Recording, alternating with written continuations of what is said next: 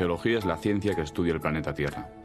Y nosotros, los geólogos, detectives del pasado en busca de pistas que nos permitan leer e interpretar las páginas de su historia.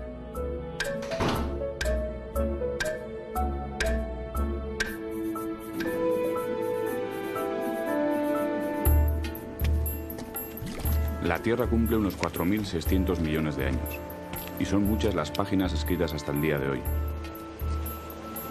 En todo este tiempo, el planeta ha asistido a numerosos capítulos extraordinarios. Cambios magnéticos inesperados, brutales variaciones del nivel del mar, alteraciones climáticas sucesivas, extinciones masivas de las especies.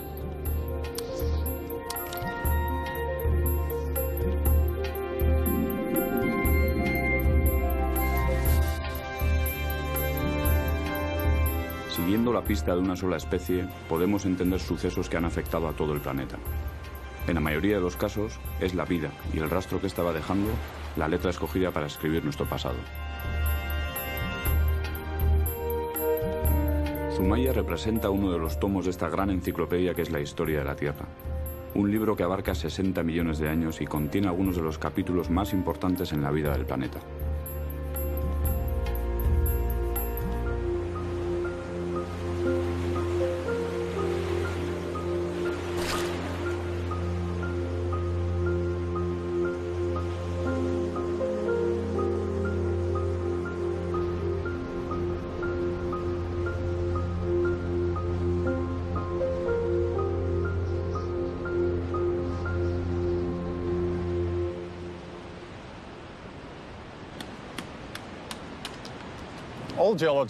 Los geólogos son como detectives que investigan la historia de las rocas y de la especie humana. Miramos a las rocas y encontramos allí las respuestas. Tenemos una oportunidad única y es que disponemos del mayor laboratorio del mundo. ¿eh? Es el laboratorio, el registro rocoso. Nuestro planeta tiene más o menos la misma edad que el sistema solar. Es solo unos pocos millones de años más joven. Se formó dramáticamente por la acumulación de colisiones. Estas colisiones continuaron después de la formación de la Tierra y se cree que la última gran colisión que sufrió la Tierra dio origen a la Luna. Las geografías son transitorias, como las civilizaciones. Este es uno de los, digamos, de los hallazgos de la geología para la cultura moderna. Nuestro planeta no tiene los impactos de Marte, Mercurio o la Luna, porque es un planeta activo. Y en un planeta activo existe la llamada tectónica de placas, que renueva la corteza terrestre. El planeta está vivo, lo que por una parte se expande, por otro sitio se consume. Las placas se separan, se alejan. Y como la Tierra eh, es redonda, pues eso supone que en otras partes hay placas que se afrontan, se chocan. Y durante millones de años, por ejemplo, estamos viendo rocas que se han deformado en la orogenia alpina hace 50 millones de años y son muchos millones de años deformándose poco a poco y levantándose las grandes cadenas eh, montañosas. Es un corte que está perfectamente expuesto porque eh, los estratos afloran casi verticalmente y además eh, el mar, eh, las olas, lo limpian constantemente.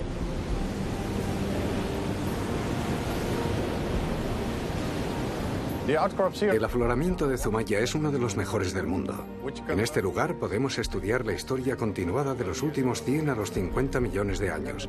Aquí se nos cuenta día a día, año tras año, lo que ha sido la historia de las rocas, el clima, acontecimientos que han ocurrido, catástrofes, etc. Todo está escrito en estas rocas y las rocas se pueden leer de forma muy precisa. El registro o la formación de estas rocas en el fondo oceánico acabe entenderla como una deposición muy lenta de todo el material, es decir, de organismos ah, que están en el agua marina que al morir sedimentan en el fondo oceánico. Los fósiles normalmente lo entendemos como, como esqueletos, como caparazones, como conchas, es decir, como, como restos de los propios organismos en sí, restos mineralizados y que en consecuencia perduran en los sedimentos. Es realmente impresionante porque aquí hay un registro continuado de sedimentos depositados en el fondo del mar durante 50 millones de años de manera ininterrumpida. Eso nos da una imagen muy precisa, una imagen muy detallada de la historia de la Tierra. Es un registro formidable, realmente impresionante.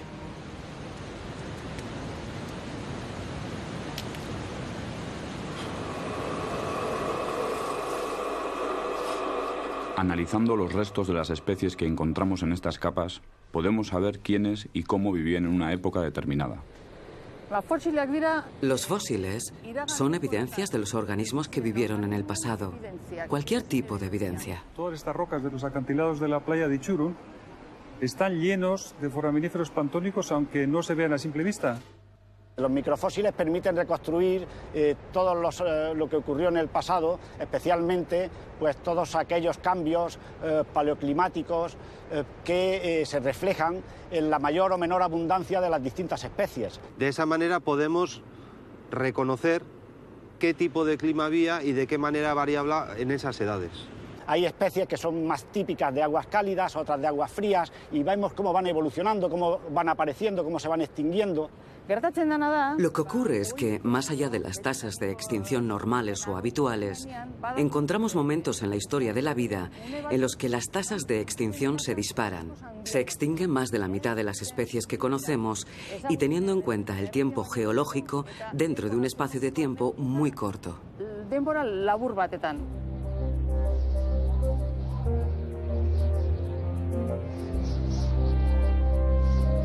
Estas rocas se acumularon en el fondo del mar capa a capa como si fuera lodo. Y el hecho de que las rocas estén dispuestas en capas nos muestra el registro del tiempo. Caminando bajo estos acantilados se pueden analizar los cambios ocurridos en la Tierra durante 50 millones de años. A cada paso que se dé, se avanzan 10.000 años en el tiempo. la Tierra tiene estos 4.000 y pico millones de años de antigüedad. Y lógicamente para entendernos en esa, en esa especie de selva del tiempo profundo necesitamos unos hitos igual que marcamos kilómetros en las carreteras. En el siglo XIX, cuando se definió la escala de tiempo geológico, se concretaron los límites que separan los diferentes periodos, donde se constatan cambios dramáticos en la evolución de la vida. Es algo lógico. Tenemos que decidir qué acontecimiento del registro rocoso servirá para marcar el límite de cada periodo geológico. En eso consiste nuestra labor, en formalizar las unidades de nuestra escala de tiempo geológico, en fijar los límites. Lo ideal es que cada uno de estos límites coincida con un evento que sea eh, fácilmente correlacionable a nivel mundial, que podamos reconocerlo en muchas partes del mundo.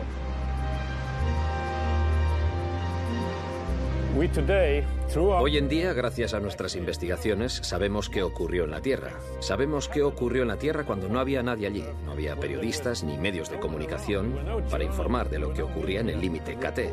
Pero a pesar de ello, conocemos muchas de las cosas que ocurrieron en la Tierra cuando nosotros aún no existíamos. Y eso es fascinante. Estas rocas contienen información y nuestra labor como científicos consiste en extraer esa información.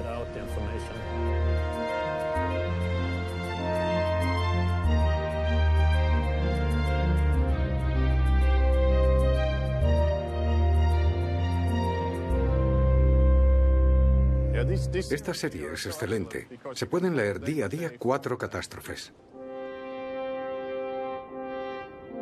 Hace 57 millones de años, un cambio magnético invirtió la polaridad de la Tierra. Este evento está registrado en el límite selandiense-tanetiense.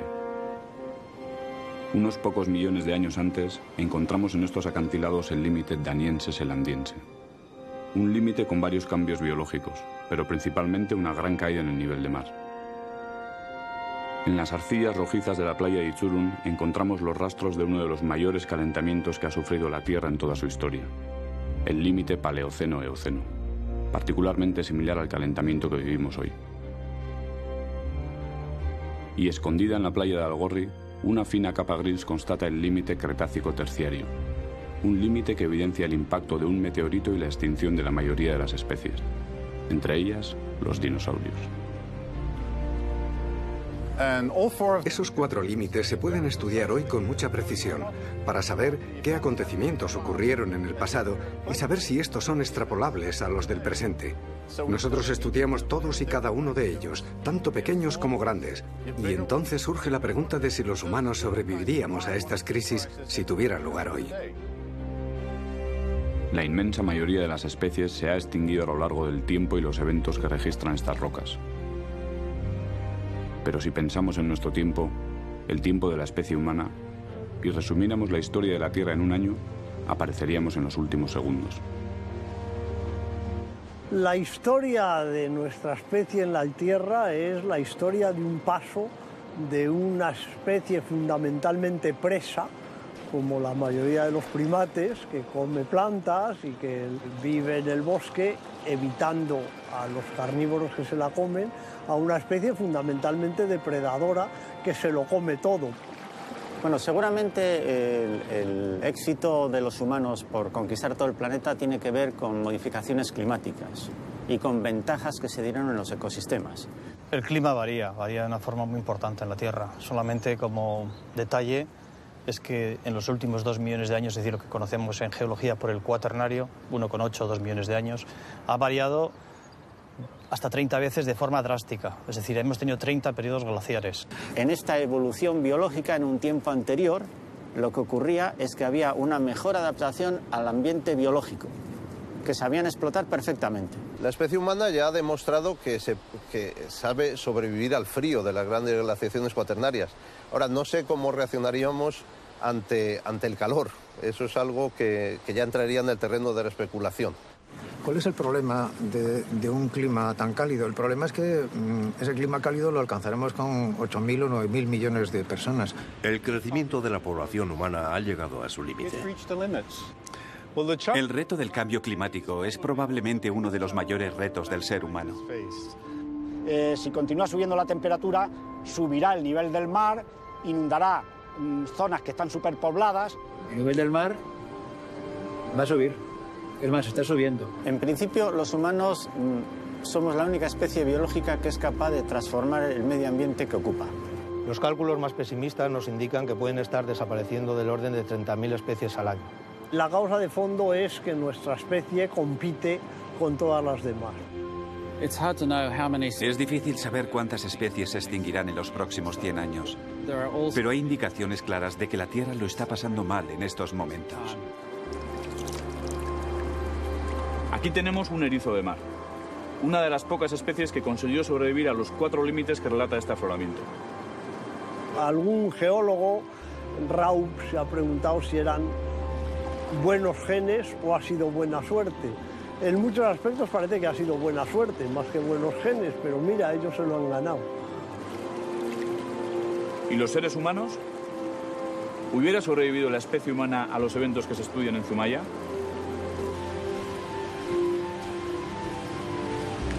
Es difícil predecir lo que nos depara el futuro. Y encontramos teorías para todos los gustos. Sin embargo, la historia de la Tierra está escrita con sucesos que podrían repetirse. Sucesos que ya han ocurrido alguna vez. Uno de ellos está registrado en Zumaya por un cambio en la polaridad magnética de la Tierra.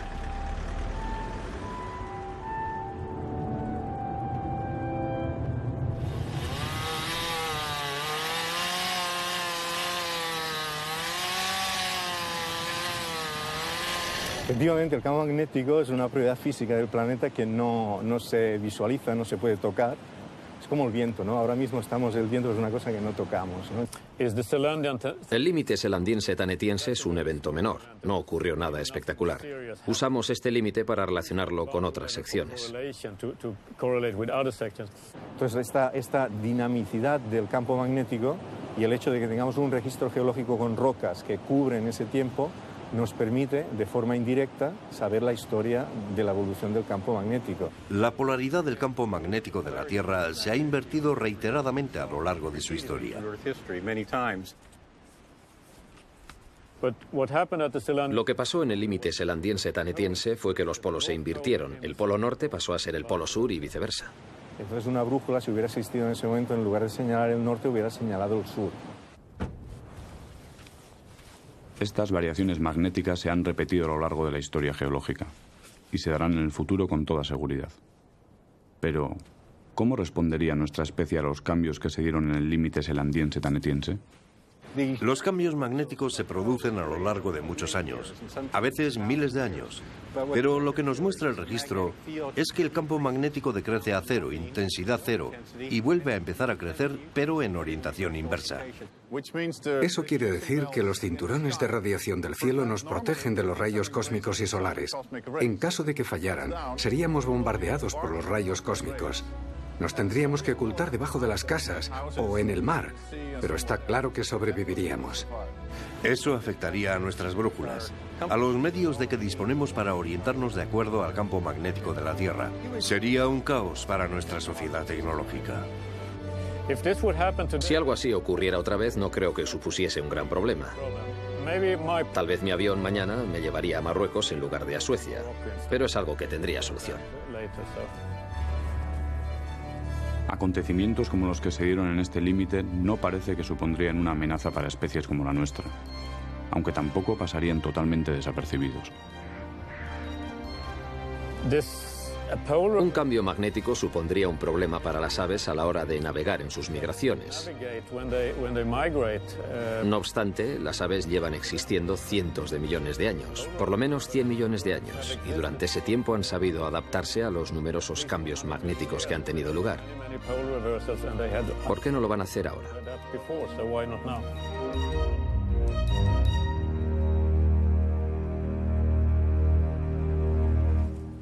Las pistas que siguen los geólogos se basan en pequeños indicios que llevan a grandes evidencias. El estudio de estas rocas de origen coralino pone de manifiesto la gran caída en el nivel de mar que observamos en el siguiente límite que se estudia en Zumaya, el límite daniense-selandiense. Así es que aquí estaríamos debajo del mismo mar que estábamos en Zumaya. Estamos en el mismo golfo marino. Concretamente, en lo que sería el límite entre una zona marina poco profunda, o somera, y una zona más profunda.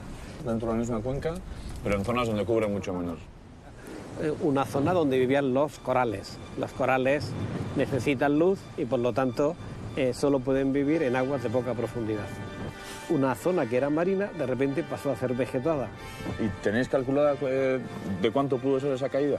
Tenemos unos límites, como mínimo 40 metros y como máximo 80. Y esto para los corales no fue bueno, me imagino. No, para los corales fue fatal, efectivamente. Los corales quedaron fuera de su hábitat y naturalmente eh, murieron. Pero, ¿qué pudo provocar una caída de esta magnitud? La tectónica de placas es uno de los principales argumentos para lo que es la subida del nivel del mar. ¿Eh? a grandes escalas de tiempo, estamos hablando a millones de años, esa apertura del Atlántico, esos movimientos orogénicos, es decir, de levantamiento del terreno, todos esos movimientos lo que hacen es que el nivel del mar esté cambiando constantemente. La superficie de la Tierra está activa en muchos lugares. Hay zonas que suben y bajan, y eso afecta al nivel del mar, aún ocurriendo a nivel local. Por ejemplo, si en el norte de España el nivel del mar subiera o bajara rápidamente, todo el entorno local se vería alterado notablemente. Los paisajes cambian una y otra vez, y el tiempo remodela lo que contemplamos en nuestra corta existencia aunque cueste imaginar que todo lo que nos rodea perteneció una vez al mar. ¿Cómo reaccionaríamos ante una caída de esta magnitud? Si algo similar volviera a ocurrir en la actualidad, no creo que supusiese ninguna catástrofe terriblemente negativa. Las zonas costeras se expandirían. Bueno, puede que hubiera un problema. Puertos como el de aquí de Zumaya quedarían tierra adentro y habría que construir nuevos puertos. Pero estoy seguro de que también acarrearía innumerables ventajas pero casi todos los datos indican que hoy nos enfrentamos a una subida en el nivel de mar. Por lo que sabemos, la constancia que tenemos es que el nivel del mar sigue subiendo lentamente, luego la evolución normal de estos acantilados es a retirarse, a ir poco a poco siendo erosionados por la acción del mar. El agua que sale de los glaciares cuando se funden llega a ríos, eso llegan al mar y el mar se empieza a llenar. Pero al mismo tiempo ¿Por qué se funden los glaciares? Porque aumenta la temperatura del ambiente, si no, no se fundirían. pues esa temperatura ambiente también dilata el agua del mar, también la calienta. Y esa dilatancia térmica es un tercio del total de lo que está subiendo. Y si el mar subiese un metro, de altura perderíamos 100 metros de playa. Si vamos al modelo más catastrófico y estamos pensando que en 2100 el nivel del mar puede subir entre 80 o un metro de altura, supondría que muchas playas que en este momento no tienen o tienen solamente 100 metros, pues desaparecerían completamente. Algunas zonas, tales como pequeñas islas que están al nivel del mar, podrían desaparecer. Dejarían de existir. No puede haber un efecto mayor que ese. La adaptación a un régimen de precipitaciones distinto probablemente en unas décadas se produciría. Es, una gestión del recurso hídrico diferente. Pero la adaptación al aumento del nivel del mar solo tiene una protección, que es la de los diques, y es costosísima y difícil de imaginar a escala planetaria. Si se fundieran los glaciares, hipótesis, si se fundieran, que no que, es que diga que se van a fundir, una parte sí, importante, pero todavía no del todo. Bueno, pues subiría el mar hasta unos 70 metros más, puede subir. En el paroxismo de la última glaciación y de cada una de las glaciaciones, el nivel del mar ha estado 120 metros más bajo que en la actualidad. Acantilados como el que estamos viendo aquí, quizás más erosionados, pero también con unas características de acantilado, los estamos viendo hasta cerca de los 80 metros de profundidad. Es decir, si nos vamos a 80 metros de profundidad, veríamos que ahí hubo un acantilado en su momento. Época cálida puede tener 200 metros más alto que época fría. El total nunca lo alcanza. Es decir, la costa llegaba eh, a unos 6-8 kilómetros hace unos 10, 12 mil años. De todas maneras, en el último periodo cálido, en el Emiense, antes de esta última glaciación nuestra, hace unos 115 mil años por ahí, pues el mar estaba 20 metros más alto que ahora. Pon aquí 20 metros más altos. ¿Qué pasa? Así es la situación en este planeta. Nos tenemos que adaptar a los cambios. Según todos los indicios, la variación actual del nivel de mar está relacionada con un calentamiento excepcional. En Zumaya podemos estudiar uno de los mayores calentamientos que el planeta ha sufrido a lo largo de toda su historia, el límite Paleoceno-Eoceno. En Zumaya, el límite Paleoceno-Eoceno viene marcado por una arcilla de color rojizo en el cual se detectan toda una serie de anomalías eh, geoquímicas y bióticas muy importantes. Estas anomalías se interpretan como un episodio de calentamiento global eh, espectacular. El llamado PETM, máximo térmico del Paleoceno-Eoceno, es un evento dramático a escala de todo el tiempo geológico. De hecho, este calentamiento se produjo con una mayor intensidad culpable del calentamiento global durante el límite Paleoceno-Eoceno fue la emisión de grandes cantidades de gases invernadero, en concreto de metano y también de dióxido de carbono. Islandia, formada íntegramente por la actividad volcánica generada por la apertura de la dorsal atlántica, guarda en sus coladas información sobre las emisiones que se producen en estos casos y cómo afectan al clima de la Tierra en toda su globalidad. Islandia, el paraíso de los geólogos. Pero ¿por qué es tan especial? Este es un sitio único. Ahora mismo estamos sentados sobre el límite de las dos principales placas del Atlántico Norte. La placa de Norteamérica al oeste y Eurasia al este. Se están separando a razón de 18 milímetros al año. Qué me dices de la actividad volcánica?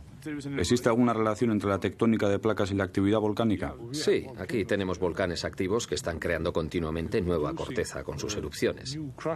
Y supongo que estas erupciones contienen mucho gas y pueden variar la composición de la atmósfera y afectar al clima.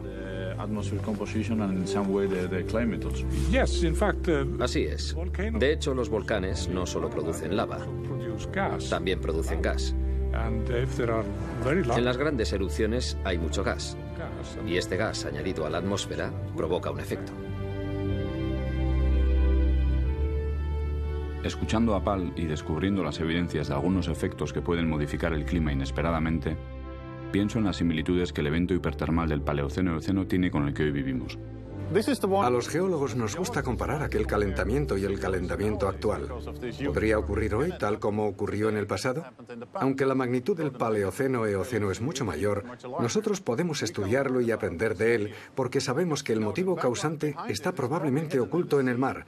Grandes cantidades de metano fueron expulsadas a la atmósfera. El estudio eh, del límite Paleoceno-Oceno nos está sugiriendo que pequeños aumentos de la temperatura en las aguas oceánicas pueden provocar un verdadero evento de calentamiento de consecuencias eh, impredecibles.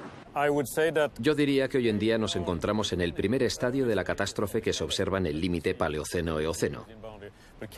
Las previsiones indican que emitiremos tanto CO2 como el que se emitió de modo natural en aquel evento. Hay grandes similitudes entre ambos. ¿Y si volviera a ocurrir? Si volviera a darse un calentamiento como el que describe el límite Paleoceno-Eoceno, ¿conseguiría sobrevivir nuestra especie? Yo creo que si la Tierra experimentara otro calentamiento como el ocurrido en el Paleoceno-Eoceno, la vida en la Tierra se vería afectada dramáticamente. Una subida de temperatura de tal magnitud cambiaría todos los cinturones climáticos de la Tierra. Algunos lugares como Suecia serían más cálidos. Pero el mayor problema es que los hielos se fundirían. Y el hielo fundido de los casquetes polares, al llegar al mar, provocaría una gran subida general del nivel del agua. Grandes zonas costeras se verían inundadas y millones de personas perderían sus hogares. La especie humana está en una situación vulnerable porque somos muchos y no muchos sobrevivirían. Si algo parecido al PETM ocurriera hoy, sería extremadamente difícil para la población humana.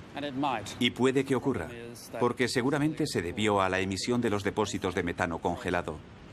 Esos depósitos de metano existen hoy en día en las regiones polares y el calentamiento global podría liberarlos, lo cual tendría efectos dramáticos.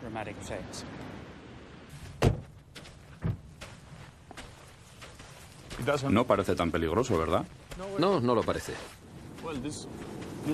Esta es una buena evidencia de que aquí todo está caliente. Sí, estamos sentados sobre una corteza muy reciente. Tendrá unos mil años o poco más. Esta corteza se está generando por el vulcanismo interno de la Tierra. Está muy caliente y se enfría por el agua de la corteza.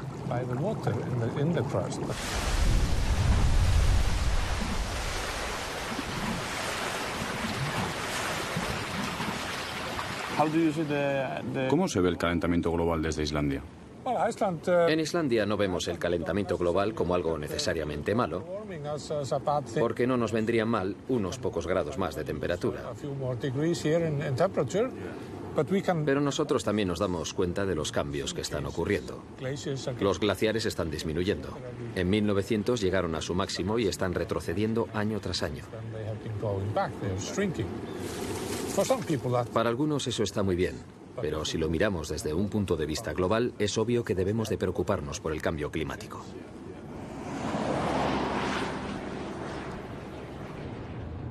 Pasado y presente conviven en los glaciares del planeta. Los datos que manejan los científicos señalan que el clima está cambiando, y algunas evidencias que se dieron en el límite Paleoceno-Eoceno se repiten en la actualidad. Los periodos fríos, o sea, las glaciaciones, había un mínimo de CO2 en la atmósfera como gas referente del efecto invernadero, y la cifra era de 180 partes por millón. En periodos cálidos, 290 partes por millón. Y ahí se ha movido en cada glaciación. Ahora estamos en 387 este año. ¿Qué ha pasado? Eh, el calentamiento se viene observando desde mediados del siglo XIX y una gran parte de ese calentamiento, más de medio grado, se produjo entre 1850 y 1970 más o menos. El otro medio grado se ha producido, sin embargo, en los últimos 40, 50 años. Eh, el hombre, durante su actividad industrial, ha tomado ese carbono que estaba sepultado en la Tierra y lo ha vuelto a liberar a la, atmósfera a través de la combustión de esos recursos energéticos. Entonces el, problema es que hemos puesto en circulación cosas que antes estaban perfectamente enterradas y ahora tenemos que buscar nuevos sumideros de carbono para que eso no nos incida en el futuro de nuestra especie. Lo que es excepcional no es el calentamiento observado en estos 150 años, sino el aumento de, de gases de efecto invernadero concentrados en la atmósfera en estos 150 años. Pero no ha subido la temperatura todavía lo que debiera haber subido, lo que suponemos que debiera haber subido, y eso se discute de si estamos en, época de calentamiento o no, por esto que te estoy razonando, pero resulta que ese argumento es incompleto porque se supone una escala humana de tiempos. Lo, lo, que es esencial y complicado de comprender es que las escalas de tiempo son diferentes. La escala de tiempo que lleva a que al aumentar la temperatura suba el CO2 es una escala de tiempo de cientos de años, mientras que el fenómeno que, lleva a que al aumentar el CO2 aumente la temperatura es prácticamente inmediato. O sea, si el CO2 aumenta este año, el año que viene aumenta la temperatura como respuesta.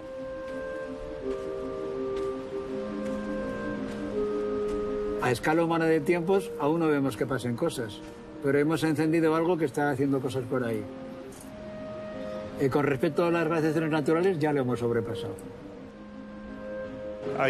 En mi opinión, está oficialmente aceptado que el cambio climático es un fenómeno antropogénico. Los seres humanos somos unos tipos raros eh, que nos cuesta entender lo que está ocurriendo a nuestro alrededor siempre que sea a una escala diferente, a una escala temporal diferente de la de nuestras vidas y nuestras vidas son muy cortas. Podemos demostrar que prevenir el cambio climático es menos costoso que permitir que éste suceda. No solo eso, nuestra atmósfera, ese envoltorio que cubre nuestro planeta, es muy fino, fino y delicado. Y todas las sustancias químicas que hemos emitido durante 200 años tendrán un efecto dramático.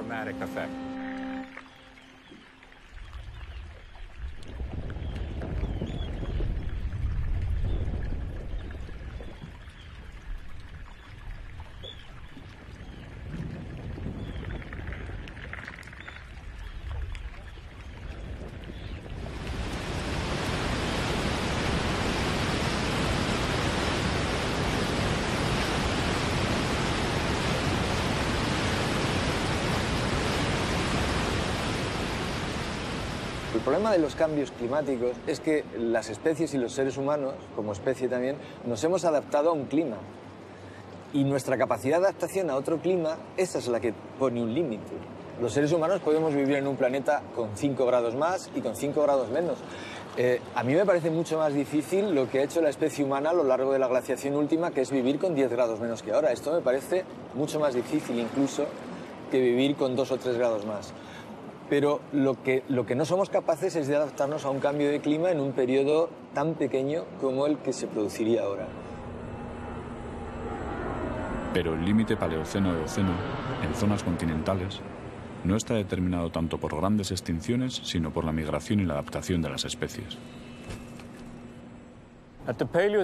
El límite paleoceno-eoceno fue otro tipo de evento, no fue un gran evento de extinción. Fue más bien la llegada de nuevas especies a la Tierra. Una de ellas fue la de los primates, nuestros antecesores, los antecesores de los monos y de los humanos. Parece ser que el aumento de las temperaturas favoreció el desarrollo de la fauna en medios continentales, también en plataforma e incluso también en medios pelágicos. Aquí tenemos el límite paleoceno-eoceno en ambiente marino. Si vamos a la formación de Polecat Bench, Wyoming, encontraremos maravillosos afloramientos del mismo evento en depósitos fluviales y aluviales.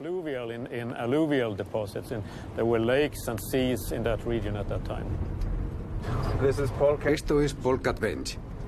Como ves, el color rojizo es muy parecido al de Zumaya.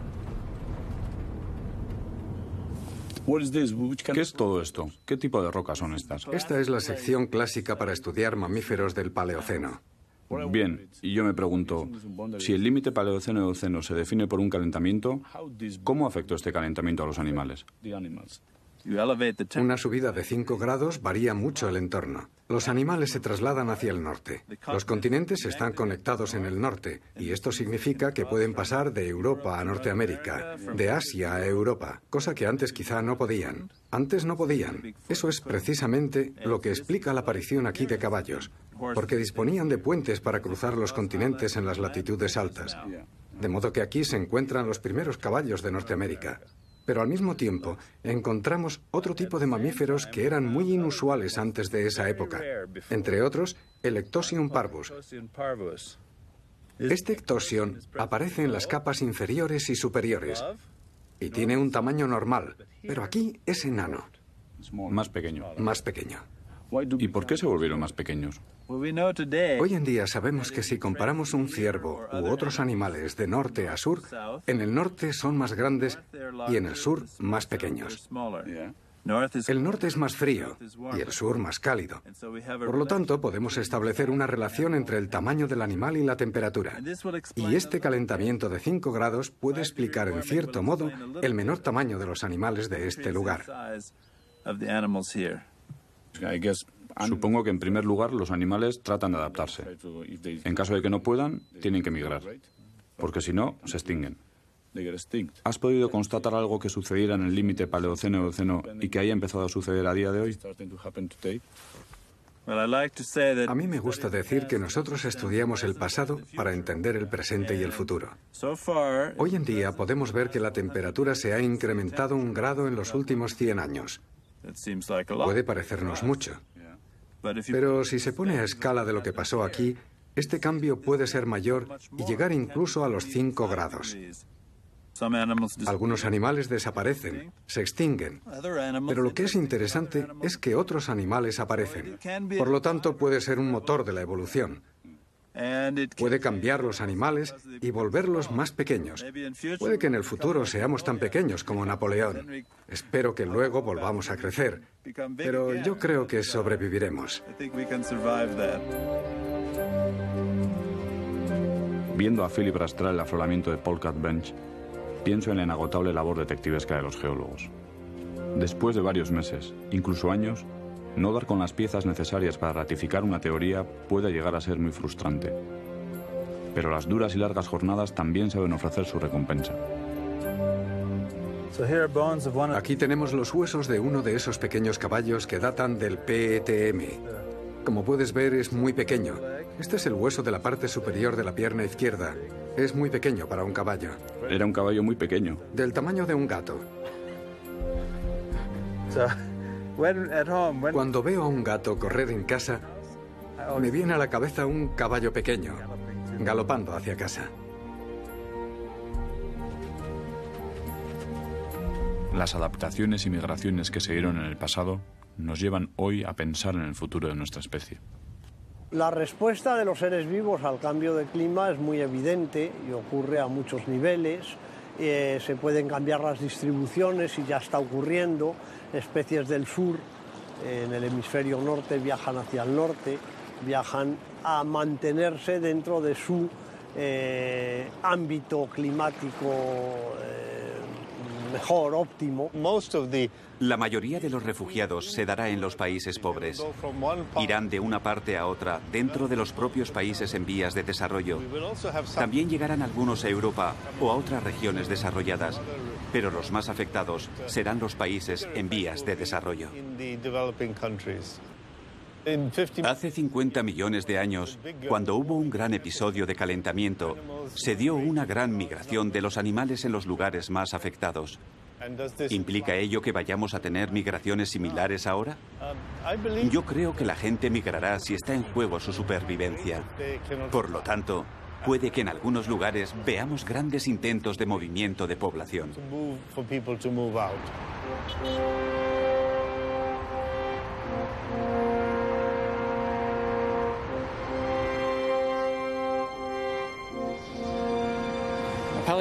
Un paleobiólogo llamado Jack Sekowski empezó a contar el número de especies que teníamos a lo largo del tiempo geológico y encontró que había grandes caídas en la curva de la vida, en la curva de la biodiversidad. Esas caídas se denominan extinciones masivas. Él y sus colegas reconocieron cinco y las llamaron las cinco grandes. Una de ellas está aquí, donde estamos sentados, y es el límite Cretácico terciario. En Zumaya eh, como resultado de un estudio eh, de alta resolución, es decir, eh, tomando muestras cada pocos centímetros, por debajo y por encima del límite, hemos comprobado que 44 de las 59 especies de foraminíferos planctónicos presentes a finales del Cretácico se extinguen justamente en un nivel que podemos señalar con una cuchilla de afeitar. Señalar nombres propios de la extinción del límite cretácico terciario es en cierta manera un compromiso. Son muchos los autores que han trabajado. Quizás en los últimos 25 años eh, yo destacaría a el equipo de Walter Álvarez y también a Jan Smith, como los autores originales de la idea del impacto de finales del Cretácico.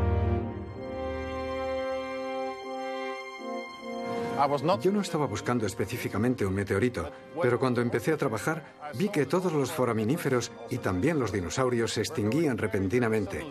En la Tierra no estaba pasando nada antes del límite Cretácico terciario y de repente, ¡bam!, desaparecen. Y mirando a las posibles opciones me dije, no hay evidencias anteriores, así que en la Tierra no pasaba nada. Todo estaba estable. El mar, el nivel del mar, las temperaturas, Así que debía ocurrir algo inesperado, y solo había dos opciones, o una supernova o el impacto de un meteorito. Empecé a analizar diferentes causas, y no solo el impacto, pero observando todas las evidencias que fuimos descubriendo una a una en la capa del impacto, primero encontramos iridio, luego lo encontramos en todo el mundo. En segundo lugar, encontré pequeñas esférulas, probablemente producidas por el impacto. En tercer lugar, aparecieron los cuarzos de choque, luego lo yin, los nanodiamantes, todos se hicieron realidad uno tras otro tras otro, y cada uno de ellos reforzaba la hipótesis del impacto de un meteorito. El iridio es un elemento eh, muy poco abundante en la corteza eh, terrestre y sí lo es eh, en determinados tipos de meteorito. Analizar la cantidad de iridio no ayuda, porque es la misma en todo el mundo. Las esférulas tampoco, porque son del mismo tamaño en todo el globo. Y ello es porque viajaron varias veces alrededor del mundo y se depositaron en cualquier lugar, pero los cuarzos de choque son diferentes. Son cada vez más grandes cuanto más cerca de Norteamérica. Una evidencia nos lleva a pensar en una causa. Pero esta causa puede tener diferentes efectos. Hay que seguir las pistas, sin descanso. Y en ocasiones todas las pruebas pueden no ser suficientes. Por fin, en la década de los 90, los geofísicos se unieron a nosotros, a la comunidad científica, y decidimos, Walter Álvarez, Alessandro Montanari y yo mismo, viajar al sur de México. En toda la zona del Golfo de México encontramos afloramientos como este del límite KT.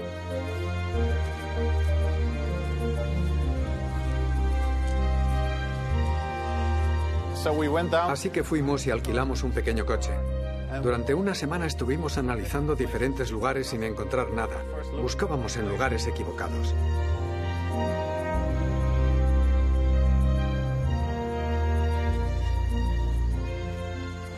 Y finalmente, el último día, la última noche, encontramos el afloramiento del Mimbral, uno de los afloramientos más importantes que hay allí.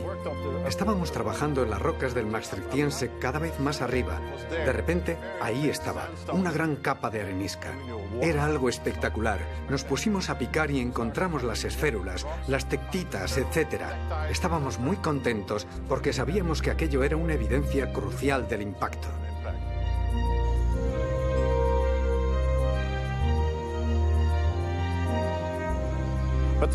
Pero la capa de arenisca resultó ser muy compleja. En la base contenía tectitas expulsadas del cráter y en la parte superior iridio. La capa estaba entre dos evidencias del mismo impacto, pero sabíamos que debía estar relacionado con grandes tsunamis venidos del Golfo de México.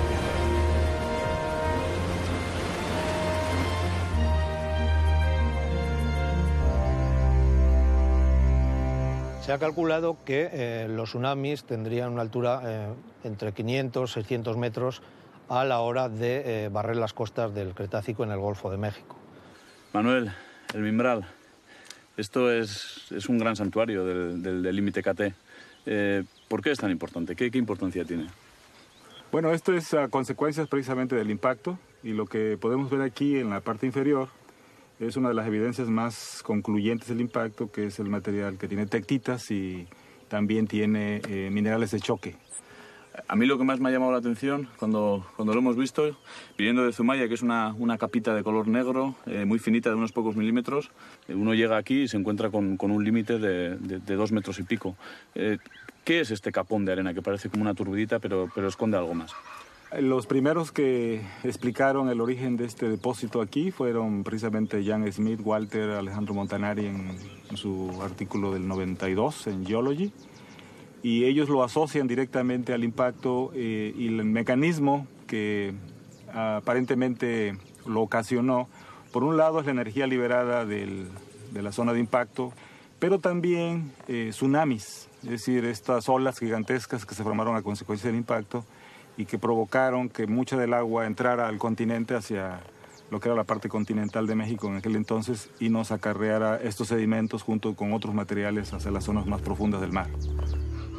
¿Cómo nos podríamos imaginar eh, este momento? Si pudiéramos estar allí, ¿cómo nos podríamos imaginar este, este episodio catastrófico? Imaginarnos que el impacto produjo la formación de una gran cantidad de materiales que en un momento dado oscurecieron la luz del sol.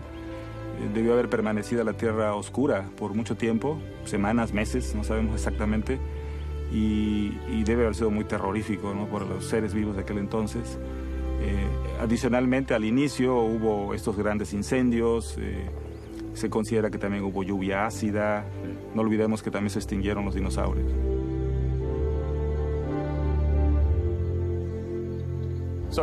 Imaginémonos la secuencia de acontecimientos. Primero cae el meteorito emanando gran cantidad de polvo que permanece durante un par de meses. La luz del sol desaparece, todo se oscurece y la fotosíntesis se corta inmediatamente. La luz vuelve, pero entonces se produce un gran enfriamiento e incluso los dinosaurios que pudieron sobrevivir algunos meses de oscuridad y que no serían muchos, también sucumben. A continuación ocurrió un gran calentamiento, de modo que no hubo uno, sino dos, tres efectos que se acumularon sucesivamente.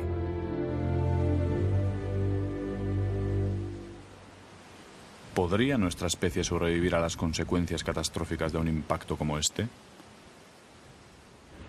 Si en aquel tiempo hubieran existido los humanos, no habrían sobrevivido. Sería diferente si lo supiéramos con antelación. Podríamos hacer algo al respecto. Pero si algo así cayera sin aviso, creo que la humanidad sería destruida. La NASA ya ha instalado telescopios para controlar los asteroides del cielo.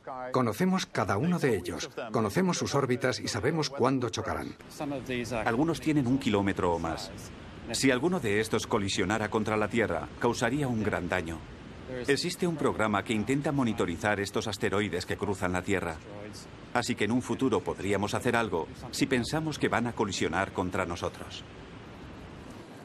Conocemos a los grandes asteroides y no pueden colisionar en cualquier momento, pero los más pequeños de unos 500 metros pueden caer en cualquier momento porque no los conocemos. La segunda posibilidad son los cometas. Están fuera del sistema solar, más allá de Plutón, y no sabemos nada de ellos. Pueden entrar de forma inesperada y en 10 años estrellarse contra la Tierra. Hay cometas de hasta 40 kilómetros de diámetro que pasan cerca de nosotros. Podemos verlos desde aquí. Si uno de ellos se hubiera estrellado contra la Tierra, no hubiera sido agradable estar aquí. Uno no puede imaginarse otros modos de vida, otras formas de biodiversidad que las que conocemos de cerca. Pero tampoco somos conscientes de que somos una más entre las 30 millones de especies conocidas en la Tierra. Uh, Algunos denominan a lo que está sucediendo actualmente la sexta gran extinción, comparándola con las otras cinco que ya se han dado los eventos de extinción normalmente están mm, desencadenados por tres tipos de causas. Las causas de tipo extraterrestre, como ocurrió en el límite Cretácico terciario, las causas geológicas, como ocurrió en el límite Paleoceno y Oceno, o bien una causa biológica, como es el caso actual de eh, la sexta extinción en masa en la que estamos, que es desencadenada por la enorme proliferación de la especie humana. Probablemente eh, existan en el mundo hoy eh, alrededor de 6.600 millones de personas, y lo cual es una biomasa que seguramente a nivel específico no ha alcanzado ninguna otra especie nunca antes. Eh, necesitamos muchos recursos porque somos muchos kilos de ser humano, pero además somos una especie original en el sentido de que cada vez necesitamos más, no nos conformamos con lo que tenemos, eso no pasa con ninguna otra especie. Los erizos de mar de hoy necesitan los mismos recursos que los erizos de mar de hace 70 millones de años eh, que aparecen fósiles en estas rocas. Nosotros, en cambio, cada año necesitamos más que el año anterior. Nuestro nivel de consumo para la misma población aumenta. Con anterioridad, si la Tierra se enfriaba o calentaba, los animales y las plantas se podían mover al norte o al sur. Esa era su manera de protegerse y adaptarse mejor. Pero eso podría no ser posible ahora si restringimos sus movimientos en el futuro. Eh, los seres humanos necesitamos a la biodiversidad. Ella no nos necesita a nosotros. Eh, como contáis muy bien aquí, nos contemplan muchos millones de años y en esos millones de años había mucha biodiversidad y no había seres humanos, somos unos recién llegados. Eh, solo hemos podido llegar cuando la biodiversidad ha construido unas condiciones de vida favorables para nosotros. A través de la educación tenemos que convencer a los ciudadanos de que necesitamos esa biodiversidad. Es cierto que no sabemos hasta qué punto, alguna vez se ha dicho, no sabemos hasta qué punto son necesarios todos los tornillos y todas las tuercas de un avión para que vuele, pero mejor no perder muchas, porque no sabemos cuándo se puede estrellar. Yo creo que ciertamente el ser humano está cambiando dramáticamente la habitabilidad del planeta hoy.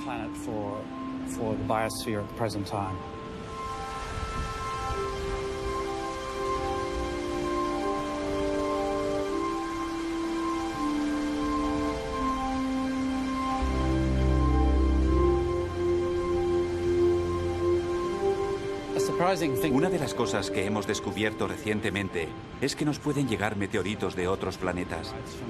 Tenemos meteoritos llegados del planeta Marte. Y podemos especular que la temperatura que padecieron estos meteoritos en su trayecto desde Marte fue tan baja que podríamos encontrar vida en su interior. Y esta vida pudo haber sobrevivido en la Tierra. De modo que los meteoritos potencialmente pueden tanto crear vida como destruirla.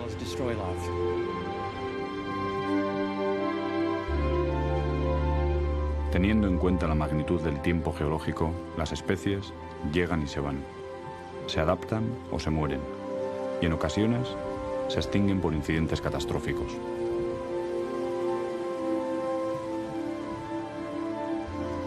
Y cuando todo parece estar perdido, la vida renace en los lugares más insospechados y a veces en condiciones extremas. Stephen Gould efectivamente dijo en algún momento que podríamos bombardear la Tierra con todo el arsenal nuclear que tenemos, acabaríamos con casi toda la vida que nos es familiar, pero siempre quedaría alguna bacteria que diría, por fin, un mundo amable de radiaciones, que es lo que yo necesito, ¿no? Los microbios, como sabemos por experimentos realizados, pueden vivir casi en cualquier lugar. Pueden vivir en agua hirviendo, pueden vivir en ambientes ácidos, pueden vivir en temperaturas y condiciones que para nosotros serían totalmente inaceptables. Es decir, seguiría existiendo biodiversidad y volvería a recomponerse probablemente un mundo complejo a través de esas bacterias que sobrevivieran. El tiempo es una imagen móvil de la eternidad, pero la historia nos enseña que la vida no es eterna para los que la vivimos. Si nos ponemos a filosofar un poco más, las catástrofes son esenciales para la evolución de la vida. Dentro de la evolución normalmente tenemos un ecosistema estable. Cada elemento tiene su sitio. La competencia es feroz, pero no hay grandes cambios. Si se borra la mayoría de la biota debido a catástrofes tales como impactos o vulcanismo, se limpia la Tierra y comienza una nueva evolución. Así que destruye, pero también devuelve vida. Y nosotros, la especie humana, debemos nuestra existencia al impacto del meteorito del límite KT, porque eliminó a los dinosaurios y abrió el camino para la evolución de los mamíferos.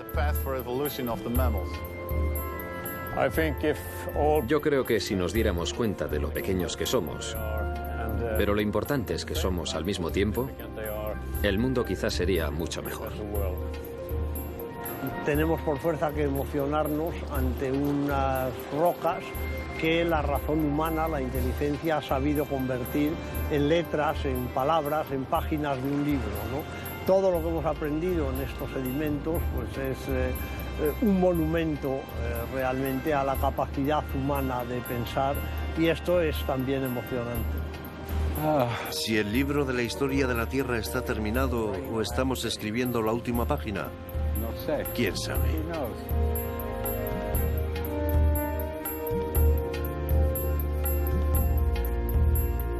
Tal vez leer, interpretar este gran libro nos sirva, cuando menos, para ver con otros ojos, más allá de la pura belleza, el imponente paisaje que el mar nos muestra.